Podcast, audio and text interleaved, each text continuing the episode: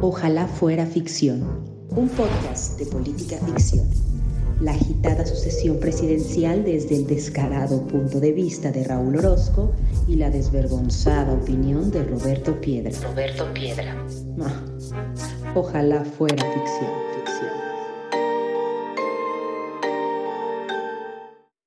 Bienvenidos al episodio 11 de Ojalá fuera ficción, el podcast de política ficción en el que semana a semana les traemos lo más relevante de la sucesión presidencial 2024. Yo soy Raúl Orozco y siendo martes está aquí en nuestro día habitual Roberto Piedra. ¿Qué onda Roberto? ¿Cómo estás? Bien, hasta me sacaste de onda con el día, dije, puta, siendo martes tiempo podcast. Ah, sí, siendo martes tiempo podcast. Pues, híjole, lo que hay es, es, drama, ha habido mucho drama, mucha intensidad últimamente. Hoy traemos tres temas que parecen cuatro, pero uno no, no lo voy a explorar, nada más es un disclaimer que quería hacer, porque a lo mejor al principio de este programa parecía que íbamos a traer constantemente eh, datos de encuestas. Mm, intencionalmente no he seleccionado ese como uno de los temas porque me parece que no es un buen momento para exponer datos de encuestas porque creo que están haciendo el trabajo eh, muy mal, con todo respeto para la mayoría de las encuestas que se ven, porque cuando una encuesta se realiza con un método confiable y cuando no está financiada o no está cuchareada, como dicen en el ambiente, es muy difícil que den los resultados que se están dando. O sea, vemos, hoy vi una encuesta en la que Sheinbaum tiene 68% y Xochitl 14%, Hace unos dos o tres días vi una encuesta también supuestamente nacional en el que iban 45-43, hay unas de 50-20, hay 65-25, o sea, hay combinaciones de todo tipo. Creo que las encuestas ahorita no son un parámetro tan confiable, o no sé cómo lo veas tú, Raúl, pero creo que más avanzada la contienda, espero que se vaya reduciendo ese margen de error. Sí, porque ahorita hay que ver de dónde, de dónde viene la información y ya cuando las cosas se pongan serias, pues van a venir también las encuestadoras serias a, hacer su chamba. No podemos tampoco obviar que un problema que han tenido las encuestadoras en el mundo en los últimos años, pues es precisamente el tema de la, de la precisión. Algunos tratan de explicar esta situación en el caso, por ejemplo, de Estados Unidos y Donald Trump, con el, con el voto este, eh, oculto, las, las personas que no revelan su preferencia en una encuesta, sino hasta que están en la urna. Pero pues aguantemos ese tema, como bien dices tú, hasta que esta cosa se ponga un poco más seria y démosle a los otros tres tópicos del trópico que traes. Muy bien. Y el primero, pues ese es quizá el tema de la semana y de las semanas venideras, porque no es un tema menor, creo que es un agarrón bueno que se están dando que podemos bautizar como la guerra del plagio. Hace algunos días, eh, copió o reprodujo al menos seis párrafos sin citar en su tesis, con la cual obtuvo su grado en la Universidad Nacional Autónoma de México, y ella argumenta que son solo seis párrafos de un documento más extenso de 77 páginas, donde lo que importa de verdad, a decir de Xochitl, es la experiencia profesional. Y dice y asegura que si su querida UNAM, citó textualmente, decide retirarle el título, pues va a acatar la determinación y va a presentar un nuevo trabajo para poder titularse. Entonces aquí creo que hay, hay varias lecturas, hay varios caminos que tomar. El primero me parece que es el cinismo tremendo de Morena sobre lo que importa el plagio en una tesis. Meses enteros estuvo la oposición eh, criticando que Yasmín Esquivel haya plagiado como plagió su tesis, porque eso hizo aparentemente porque me cuesta mucho pensar que autores como Carbonell y otros hayan plagiado a Yasmín Esquivel en vez de ella, ella a ellos. Y eh, también está el manejo de parte de Xochitl. Creo que de las cosas, de ambas cosas hay algo que decir, Raúl. No sé por cuál quieras empezar. Pues fíjate que voy a empezar por una que quizás no responde directamente ninguna de las dos, pero me prometo, como siempre, que me voy a encaminar para allá. Bueno, antes hice esta mención de tópicos del trópico sin, sin poner en contexto a la gente que era una sección, no sé si tú la viste, una sección en ESPN de Jacobo Zabludovsky y el joven Murrieta en el Mundial de Brasil y eran los tópicos del trópico. No me acuerdo, fíjate. Es más, ni siquiera puedo recordar a Zabludovsky en ESPN. Ah, mira, pues ah, por ahí andaba, pero regresemos a lo que a lo que nos atañe, nada más esa pequeña explicación de por qué solté esa frase que podía estar ahí sin contexto. Ah, fíjate que esta situación de los plagios y las tesis me ha llevado a una reflexión. Ahora que tú estás a un mes de convertirte en doctor. Menos, ese es el problema, menos. Ah, menos, ¿verdad? ojalá tuviera un mes.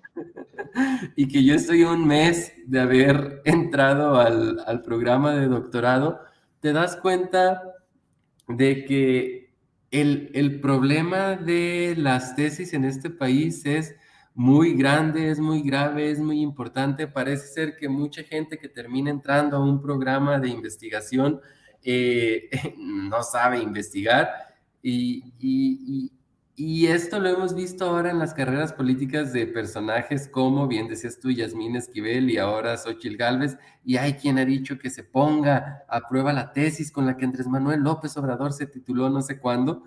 Y la realidad es que ese es un problema muy importante, pero quizás ese es un problema de un programa distinto, ojalá fuera ficción. El, el, problema, o mejor dicho, los tópicos que sí tienen que ver con política ficción son los que tú acabas de mencionar y que tienen que ver con cómo estos dos personajes han tratado de enfrentar la situación. El caso de Yasmín Esquivel me parece eh, vergonzoso, me parece eh, en algún sentido deplorable el manejo que le dio al tema y el de Xochitl no estoy justificando a ninguna de las dos en lo que a cada una le corresponda, pero la respuesta de Xochitl parece una respuesta más sensata de decir, bueno, pues que se hagan las investigaciones que se tengan que hacer y si la UNAM determina algo al respecto, pues tendré entonces que presentar este otro trabajo con el cual obtener el grado o no sé qué sea lo que, eh, digamos, eh, procedimentalmente venga después, pero pero híjole, sí, sí, sí me pone a reflexionar, un poco sobre qué estamos haciendo quienes ingresamos a un programa de posgrado, por ejemplo, qué están haciendo las propias autoridades de los programas, los directores de tesis. Este, creo que como comunidad, a la comunidad académica, nos empieza, mexicana, nos empiezan a dejar como un poco muy mal parados pero pues también habrá quien nos toque dignificar la profesión, Roberto. Sí, porque mira, ojalá que hubiéramos llegado a este tema de otra manera, que hablar sobre la autenticidad y la originalidad de los trabajos recepcionales y de las tesis, en general de la producción académica, obviamente es necesario, pero llegamos aquí hasta que fue una herramienta de guerra sucia en una campaña y ahora todo mundo está señalando, todo mundo de haberse plagiado cosas Obviamente el equipo de Xochitl Galvez reviró diciendo que Claudia Sheinbaum también había plagiado porque había utilizado una fórmula en su tesis, pero pues ya la otra se defendió. Entonces, me parece que hay un tema de fondo importante ahí que es de verdad la originalidad y el respeto al trabajo académico, al oficio de hacer ciencia, pero pues como llegamos es de una manera indeseable, digo, ya estamos aquí y he atestiguado cómo a partir del el escándalo de Yasmín Esquivel, pues se invita a que los estudiantes sean mucho más cuidadosos con este tipo de temas y lo celebro en algún modo. Sí, porque fíjate que lo has de haber percibido tú, lo has de haber percibido tú en su momento y lo percibo yo ahora, pero sí hay como, quizás por las razones incorrectas, pero hay una especie de preocupación adicional en los programas de posgrado por eh, cuidar el asunto de la, de la, originalidad en las tesis.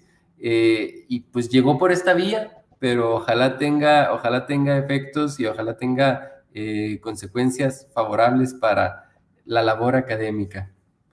Sí, hombre, y de Morena, pues lo único que les pediría es tantititititita madre, o sea, ¿cómo ahora venimos a ser en Morena los paladines y los defensores de la originalidad de las tesis cuando defendieron un caso tan impresentable como el de Yasmín Esquivel?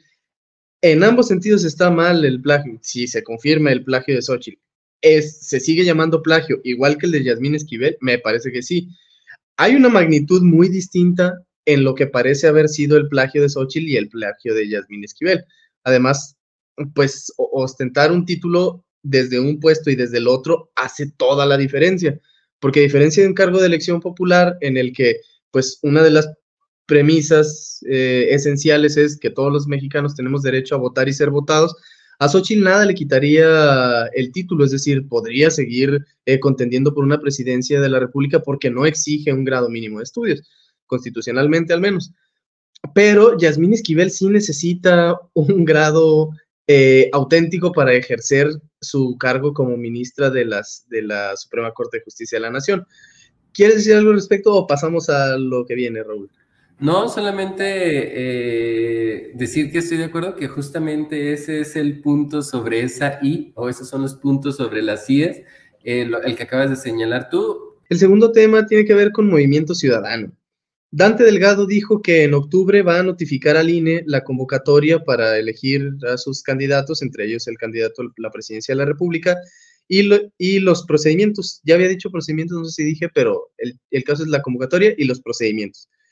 En noviembre de 2023 iniciarían los registros para las candidaturas y para el 20 de enero de 2024 se espera que se tenga listo un candidato o candidata para iniciar el proceso electoral que, como les habíamos dicho, inicia el 3 de marzo de 2024. Dante hizo énfasis en que Movimiento Ciudadano es el único partido que ha respetado los tiempos quien les cree, quiera creer que no tienen candidato ahorita por respetuosos de los tiempos electorales y no por desorganización y conflictos internos, pues que le crea. A mí me parece que es por la segunda cosa, más por la segunda que por la primera. Pero la cuestión, Raúl, es, ¿crees que le da a Movimiento Ciudadano el tiempo para competir eh, precisamente con eso, con tan poco tiempo contra rivales que tienen años en campaña?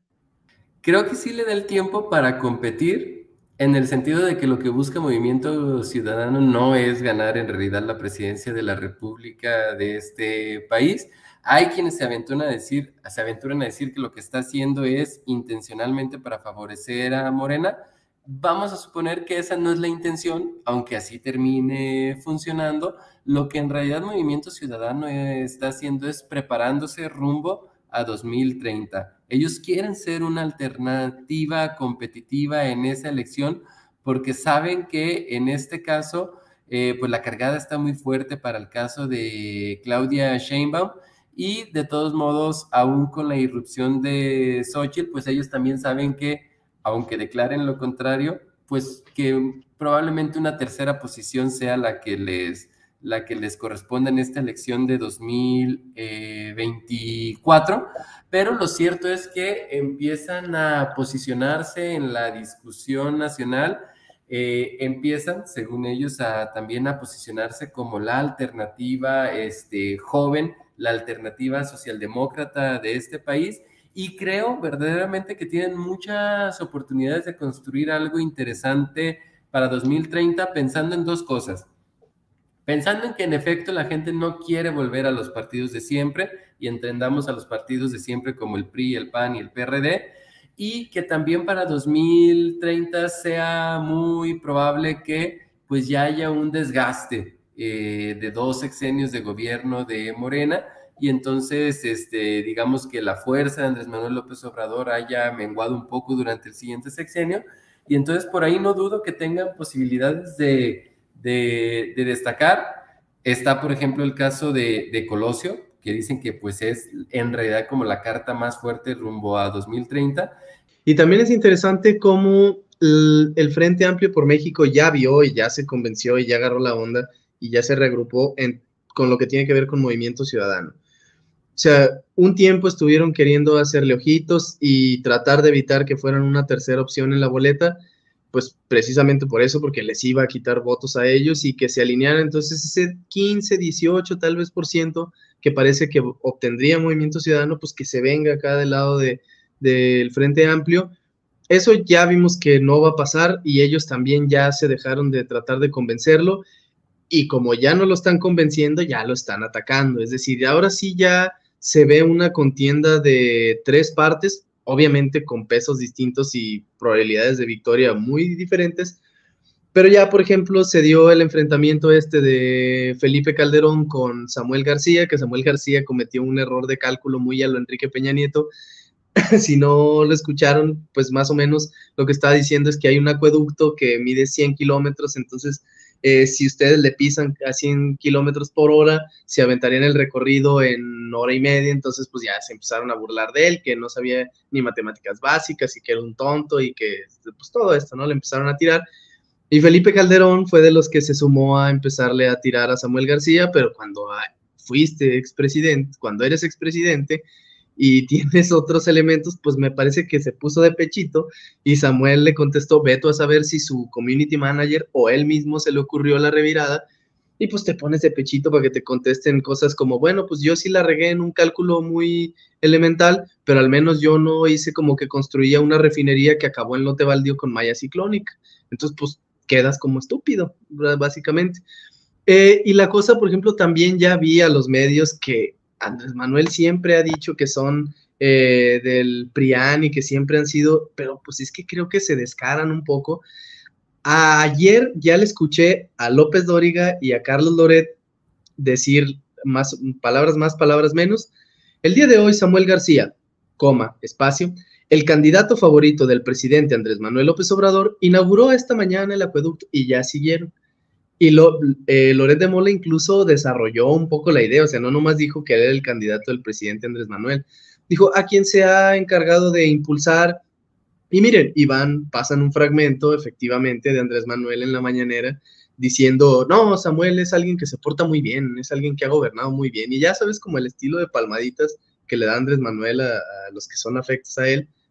Y pues creo que ya, ya ahora sí hay tiro de tres, ¿no? Sí, en el sentido de que va a haber tres en la boleta y no, lo que no sé es si va a ser una elección de tercios. Yo creo que no. Yo no veo a Movimiento Ciudadano Mm, sacando más allá de los 15 puntos, que es una muy buena cosecha, sobre todo por lo que esos 15 puntos porcentuales se pueden traducir en el, en el Congreso y quizás en el, y quizás en el, lo, que, lo que puedan rescatar o remar hacia el, hacia el Senado.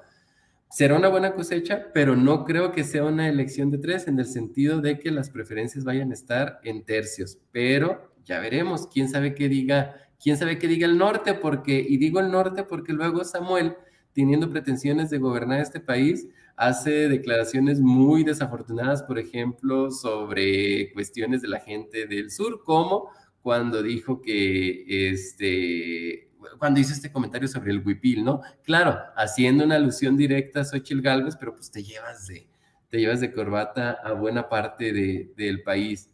Sí, la, la misma Xochitl Galvez resbaló en aquel comentario de que no podías poner una maquila en Chiapas porque allá no trabajaban ocho horas, cuando pues trabajan más de ocho horas generalmente. Pero pues ahí está la cuestión, a mí sí me, me ha llamado la atención estos días y ha obtenido mi interés esta cuestión de que el Frente Amplio ya haya dejado de tratar de convencer a Movimiento Ciudadano y ya le empiece a tirar y ya, ahora sí, si quieres tú un poco simulada, la cuestión de ahora sí ser todos contra todos en un enfrentamiento de tres partes. Porque también Movimiento Ciudadano y Samuel ha hecho referencias a Claudia Sheinbaum más o menos, obviamente no con la intensidad que lo hace al Frente Amplio.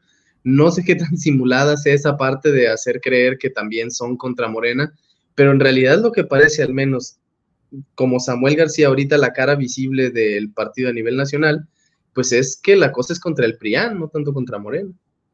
Sí, porque el frente parece ser que ya le dijo a MC que te ruegue que quien te quiera, que yo no lo voy a hacer.